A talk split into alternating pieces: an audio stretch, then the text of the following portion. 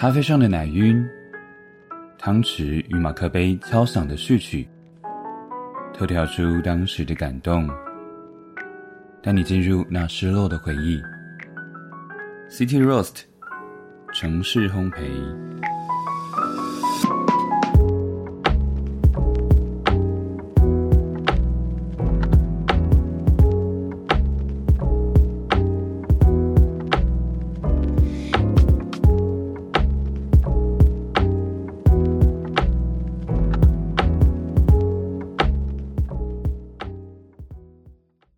欢迎收听城市烘焙，我是永泪。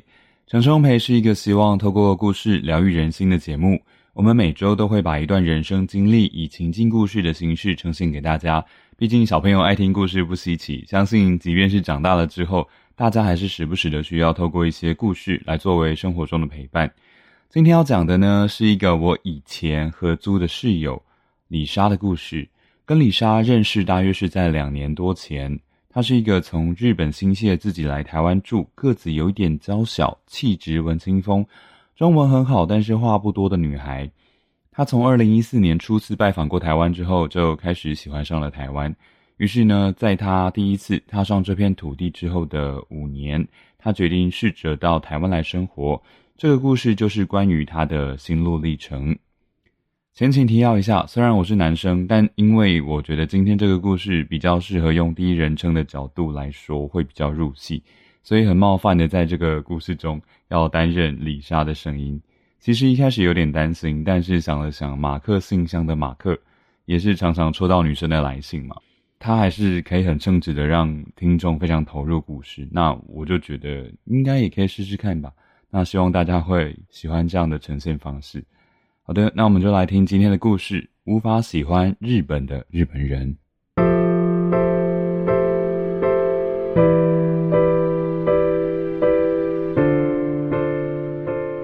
本列车即将抵达终点站左营。二零一四年的冬天，我第一次踏上这座南方的岛屿。走出高铁车站。十二月的高雄还能够闻得到夏天的气味，就连迎面吹来的风都还是暖的。这一天，由于之前认识的台湾朋友有事没办法来，就请了他的朋友阿康来高铁站接我。搭着高雄捷运在巨蛋站下车之后，阿康带着我去逛夜市，逛完之后送我回到住宿的地方。那个时候已经晚上十一点了，但他却丝毫都没有露出疲倦的样子。I will come pick you up tomorrow. 拜拜。他在门口留下这句话就回家了，这让我觉得很不好意思，但同时也觉得大受感动。在他离开之后，连一句话都说不出来，整夜默默消化着阿康的一片热心。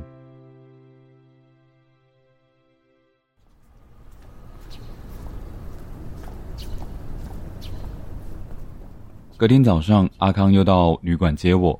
带我去逛了高雄市区的各种景点，虽然那时候我们的英文都不够好，只能够简单的聊几句话，但还是可以深深的感受到他招待外国人的热情，跟他热爱家乡，打算在短短几天内把高雄全都介绍给我的心情。在那之前，我没有见过愿意花那么多时间在别人身上的人。离开台湾之后，有好一阵子都觉得那段旅行的一切都像是一场梦。多亏遇到像阿康那么热情的人，让跟台湾初次见面的我留下了深刻的印象。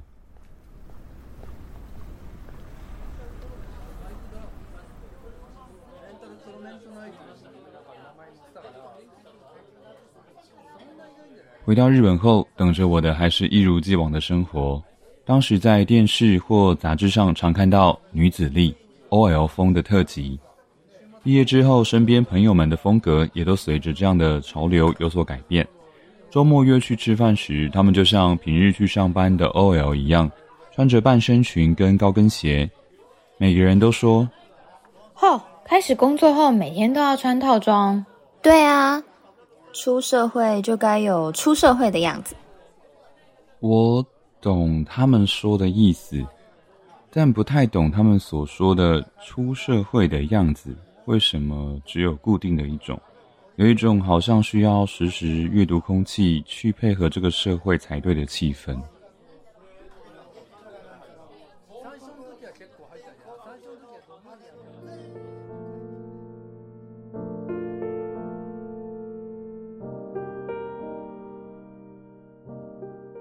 二零一七年的秋天，我跟两个朋友一起去长野玩。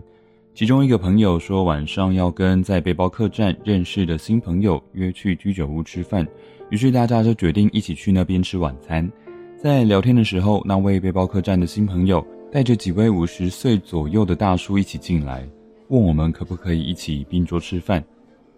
尽管脑海里的那个自己实在很想果断拒绝。但是已经被日本文化训练了二十几年的身体，却不争气的配合当下的气氛，就默默点头了。那些大叔说，每个女生要穿插着坐在他们的旁边，就是台湾人说的梅花座。这是我当时非常讨厌的日本文化。可是因为大叔们说要请我们吃饭，其他女生也好像都很乐意的样子。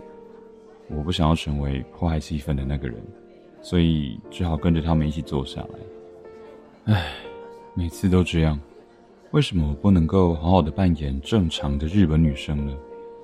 坐在我旁边的那位大叔还一直问我：“哎，你是大学生吗？有没有男朋友？”但我的心根本不在那边，只能够整晚一直忍耐着，一直尴尬又不失礼貌的微笑点头。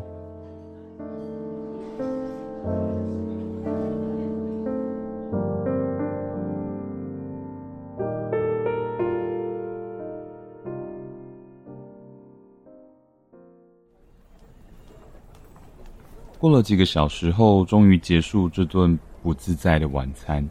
走出居酒屋的时候，我觉得好像到达极限了。不是单纯的在居酒屋忍耐到超过极限，而是在那一瞬间，这几年累积起来的各种委屈跟不满突然爆炸，想要放弃一切了。我感觉到自己不能继续待在日本了。在回背包客栈的路上，我脑海中的另一个自己。说了一句话：“我要去台湾。”这时候，我只想赶快看到热情的台湾人，尽情享受台湾自由自在的氛围。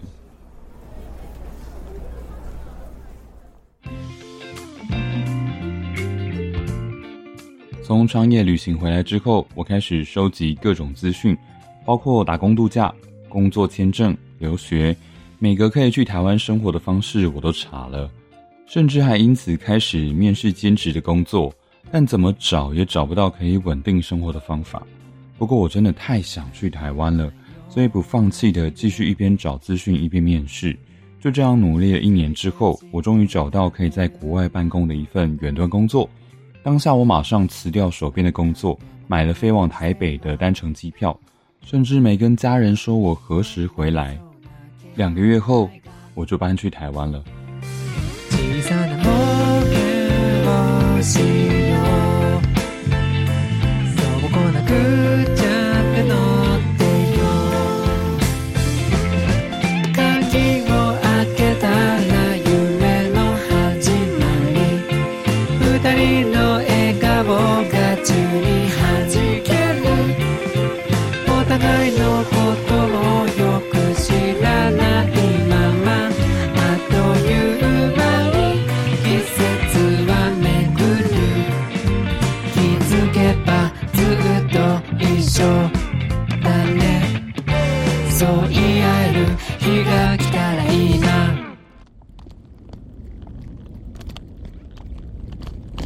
拖着上面被贴了 “heavy” 标签的行李搬来台北，住在东湖的一栋三层楼合租屋里，就这样子开始了我在台湾生活的日子。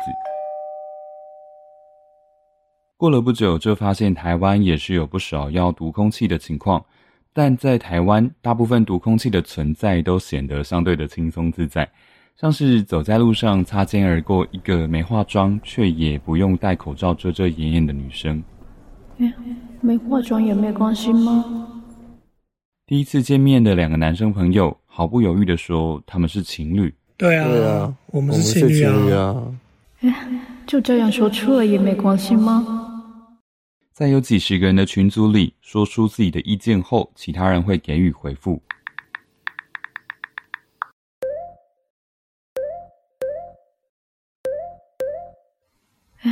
台湾人都这么自在的传讯息吗？朋友感到愤怒或难过时，可以真实的表达出自己的感受。就这样在大家面前哭是可以的吗？这些可能都是台湾人的日常，但当时的我对以上那些画面有强烈的向往，那是我渴望的自由。在这里，我可以做回真正的自己。话虽这么说，但我还是没有办法突然就活得自由自在。我跟在日本的时候一样，常常会在意别人的眼光，也还是不太敢说出自己的想法。那个时候认识的台湾朋友曾经跟我说：“啊，你这样也太委屈自己了吧？”这让我脑海中的另一个自己想了好久。委屈是什么？我只想像其他日本人一样正常过生活，难道这叫委屈吗？当时的我已经好几年都在压抑自己，有点太习惯那样的状态，甚至无法判断自己有没有感到委屈了。不过，在台湾的生活跟在台湾认识的人，渐渐改变了那样的我。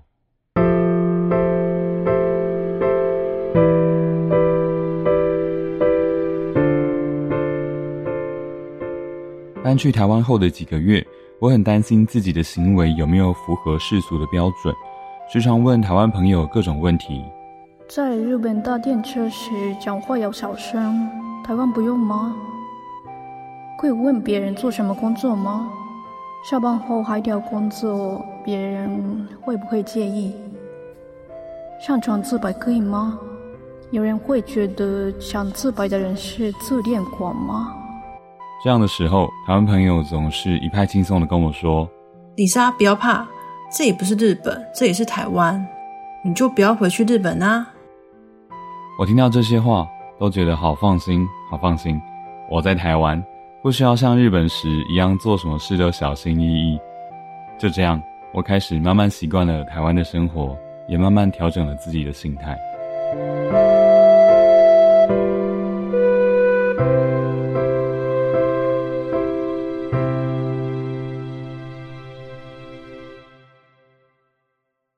有一天，我去参加一个影片拍摄的活动。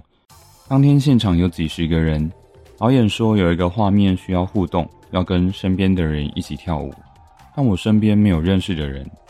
看了一下周围，感觉每个人都至少有一个朋友一起来的样子，我只好尴尬的站在最旁边，一个人摇摆身体。结果导演确认影片后说要重拍，同时帮我安排一起互动的人。脑海中的另一个自己又忍不住跑出来说。啊，造成大家的麻烦了。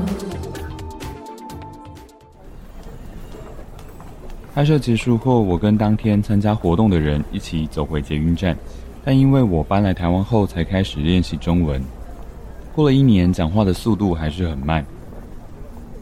聊了几句话后，他问我可不可以用英文聊天，可是我已经好几年没有用英文对话，这样一来就更难沟通了。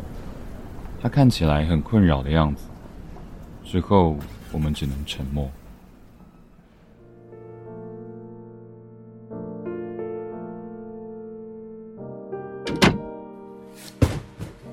虽然在那之前也有好几次类似的状况，但那天可能是因为觉得自己造成大家的不便，就特别有愧疚感，加上平常就累积了不少语言上的压力，让我有点爆炸。回家后，我忍不住哭了起来。那时候，我的室友竹竹突然跑来敲我的门，说：“李莎还好吗？”但我以前从来没有这样在朋友面前哭过，只好跟他说：“现在没办法开门。”不过他还是在门边说了些安慰我的话。我犹豫了一下之后，就开了一点门缝跟他聊聊。他可能怕打扰我，所以没有待很久，安慰了我一下之后，说了句。有事要跟我讲哦，就回房间了。回想起来，竹竹不止一次对我这么好。我在台湾的时候，他总是像安慰我那天一样，时常关心我、照顾我。他怎么对我那么好？我在日本没有遇过像他这样主动去关心别人的人。所以觉得很感动。所以也让我开始审视起自己：我有这样对待朋友吗？有人难过的时候，我会主动去关心他吗？可能几乎没有，因为我一直以来都很习惯跟所有人保持距离，想去关心也会担心跟对方的关系不够好，觉得这样反而会造成对方的困扰。想了很久，也只是默默的在乎着那个人。或许那些对日本人跟日本社会的恐惧，都是因为不敢跟人拉近距离的自己所造成的。虽然比起直接交谈，日本社会更习惯察言观色，但只是一直阅读空气去猜别人的想法，也不是唯一的方法。可能有时候透过聊天，试着认识对方，像主竹那样主动关心，好好面对每一个人，也是一种好的选择。之后，我开始练习不要过度在意气氛，或是过多去猜测别人的心情，反而学着面对面把该说的话直接说出来，试着多聊天沟通。这是跟之前的我完全相反的沟通方式。虽然因为在日本的时候不太会这样当面看脸色对话，一开始有点不太习惯，但一边想着台湾朋友们教我的台湾文化，一边练习直接问对方问题。就这样，在我鼓起勇气用中文多聊天之后，感觉我所了解的世界变得广阔了。我越花时间跟人相处，就越珍惜在台湾的每一份缘分，也更喜欢台湾了。可惜，在我搬去台湾的一年多之后，就遇到 COVID-19 的疫情。虽然我还是继续留在台湾，但是因为疫情失去了工作，在台湾找工作也拿不到工作签证。中文的水准也还没达到能够跟客户沟通的程度，挣扎了好几个月之后，还是不得不回去日本了。回去日本的一个月前，我终于开始接触之前不认识的日本人，试着跟他们聊聊天，从几分钟到几十分钟，再到一两个小时，我发现我可以很自然的跟他们聊天了。我已经不是以前那个会委屈自己、怕跟人接触又极度害怕日本社会的日本人了。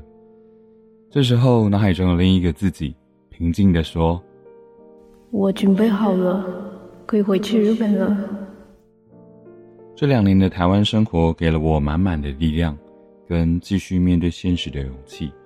不管有没有社会的框架，每一个人都是独一无二的。不要放弃沟通，并且珍惜在你身边的人。这是我在台湾生活的两年中学会的事。现在的我正慢慢的寻找。在日本社会中自由自在的活下去的方法。那两年的生活，在我生命中留下了难以忘怀的回忆，也让我发觉到，在这个世界上有这么美丽和温柔的地方，在我想要放弃的时候，轻轻的接纳我。那个地方，叫做台湾。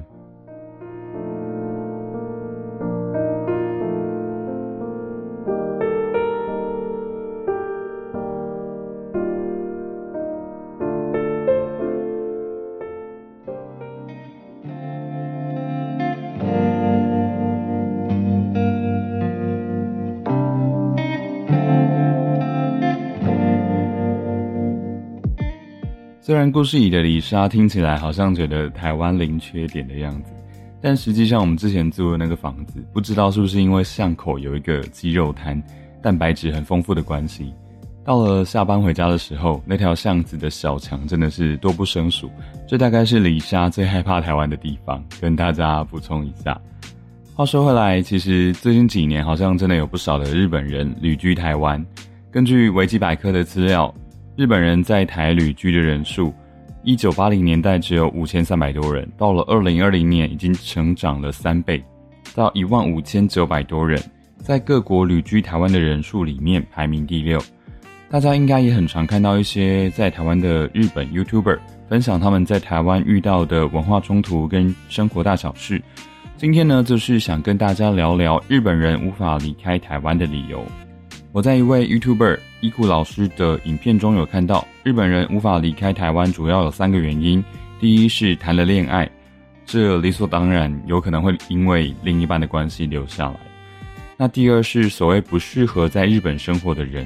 影片里面有提到，这种类型的人在日本的话会被说是怪怪的，但其实他们的特色是不怕变化、是有弹性的人，那这样的人在社会文化相对比较随性的台湾，其实就能够展现出很高的适应力。